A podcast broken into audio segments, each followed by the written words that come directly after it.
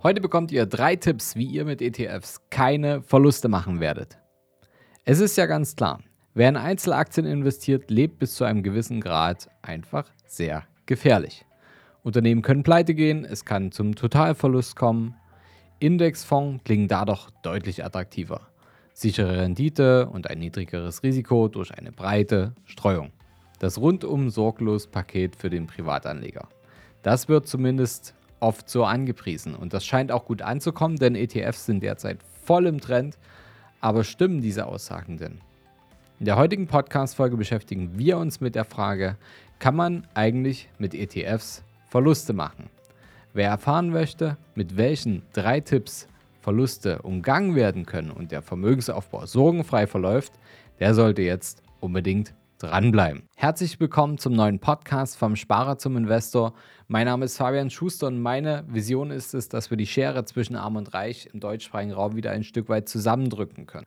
Wie kann uns das Ganze gelingen? Naja, wenn ich jetzt nicht gerade hier vorm Podcast-Mikro sitze, dann bin ich als Berater in unserem Unternehmen, der Capri Consult, schon seit ja, weit über zehn Jahren tätig und wir haben schon weit über 500 Menschen dabei geholfen, vom Sparer zum Investor zu werden und damit sechs, sieben oder achtstellige Vermögenswerte aufzubauen und diese eben auch zu erhalten.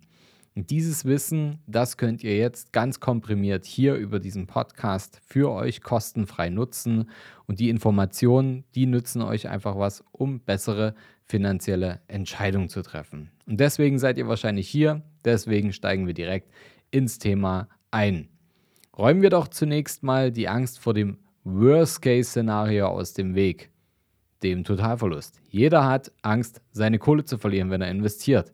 Es gibt viele Aktien, die vielversprechend wirken und eine hohe Rendite abwerfen. Doch die Gefahr, dass es plötzlich abwärts geht und nie wieder bergauf, steht immer im Raum. Ich sag mal nur Wirecard. Könnte so etwas nicht auch mit dem ETF passieren? Darauf könnte man in 99% der Fälle mit Nein antworten. Selbst wenn in einem kleinen Fonds einer Nischenbranche investiert, ist ein Totalverlust eher unwahrscheinlich. Natürlich können einige Unternehmen, die dort abgebildet sind, insolvent gehen. Doch die UCITS-Regelung innerhalb der Europäischen Union sorgt dafür, dass ein Fonds trotzdem breit genug gestreut ist, um einen Totalverlust weitestgehend zu verhindern. Totalverluste sind also sehr, sehr unwahrscheinlich, aber natürlich können Indexfonds auch im Kurs fallen. Das kann man nicht leugnen. Aber das ist auch nicht nötig, denn viel eher nötig ist, das zu akzeptieren. Wer sein Geld in Indexfonds steckt, sollte akzeptieren können, dass es an den Märkten mal auf und mal abgehen kann. Und hier kommt jetzt auch Tipp Nummer 1. Setzt euch Ziele, bewahrt Ruhe und habt Durchhaltevermögen. Es kann immer zu Krisen wie 2008 oder jetzt zu Beginn der Corona-Pandemie kommen. Da ist es wahrscheinlich, dass auch breit aufgestellte Fonds wie zum Beispiel auch der MSCI World mal abrutschen können. Aber langfristig geht es für den Markt immer wieder nach oben. Menschen, Unternehmen und Staaten streben immer nach Wachstum und sind auch erfahrungsgemäß in schwierigen Zeiten anpassungsfähig. Nur wissen wir nicht, wo das Wachstum auftreten wird.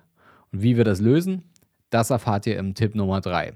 Wer also genug Zeit mitbringt und sein Ziel im Auge behält, muss sich nicht zu viele Sorgen darum machen. Tipp Nummer 2. Wer sich wirklich sicher sein will, sollte sich seine eigenen Regeln setzen und sich daran auch ganz strikt halten.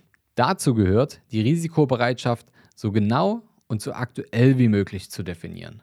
Professionelle Honorarberater wie wir zum Beispiel bei Capri Consult nutzen dafür wissenschaftliche Risk Profiling Tools, mit denen unsere Kunden regelmäßig herausfinden, wie risikofreudig sie wirklich sind.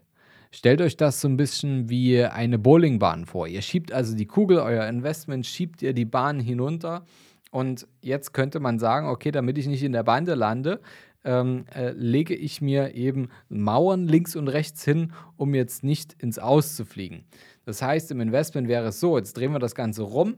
Ich möchte also, dass mein Investment ein, wir wissen, dass es schwankt in Indexfonds, aber ich möchte das auf eine gewisse Schrankung wenigstens irgendwo ähm, ja, reduzieren oder begrenzen. Das bedeutet, dass die obere Grenze dafür dient, dass das Investment nicht so aufregend wird und ich einfach nicht ähm, ja, investiere, wo ich es vielleicht gar nicht mehr machen würde, weil ich gierig nach Gewinnen bin. Und auf der anderen Seite will ich es auch nach unten begrenzen, dass ich sage, okay, ich möchte aber auch nicht zu große Verluste einfahren.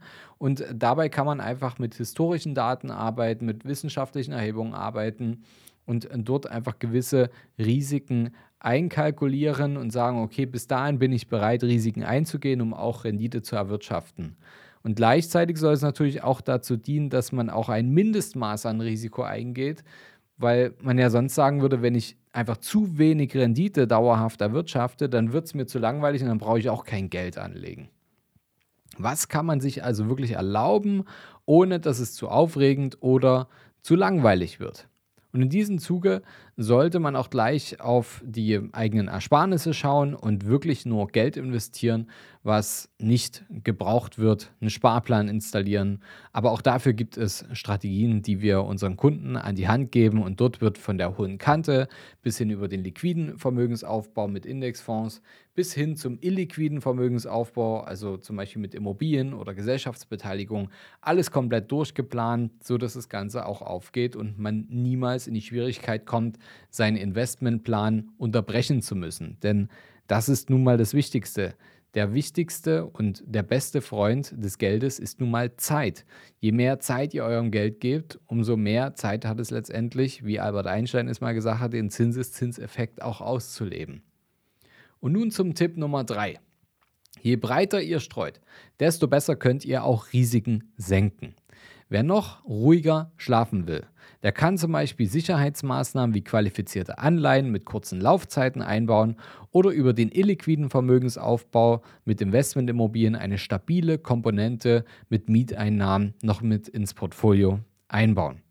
Fassen wir mal zusammen. Es ist möglich, mit ETFs Verluste zu machen.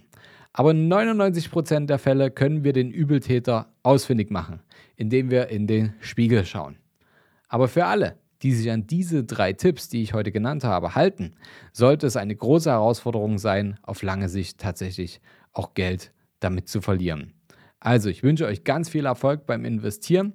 Wenn ihr wissen wollt, wie ihr mit ETFs eure Sicherheitsbarrieren einbaut und auch ein gewisses Ziel vor Augen habt, dann am besten nehmt ihr euch einen professionellen Berater mit dazu. Damit meine ich jetzt nicht irgendwie einen Freund, der letztens beim Strukturvertrieb ein Wochenendseminar gemacht hat und euch jetzt die nächste Riester-Rente verkaufen möchte. Nein, ich spreche über einen richtigen Berater, möglichst einen Honorarberater, der in eurem Interesse mit euren Zielen arbeitet und letztendlich euch hilft, die richtigen Investments zu installieren, damit ihr sie auch wirklich erreicht und ihr den gewissen Grad an Wissen dafür aufbaut, um gute Entscheidungen treffen zu können. Wenn euch das Ganze interessiert, dann meldet euch gerne bei uns auf ein Kontaktformular auf unserer Website. Das verlinke ich euch in den Show Notes. Und dann schauen wir, wie und ob wir euch dabei helfen können, dass ihr sorgenfrei in die Altersvorsorge und in den Ruhestand gehen könnt oder was eben sonst eure Ziele ausmacht. Also, bis bald, euer Fabian.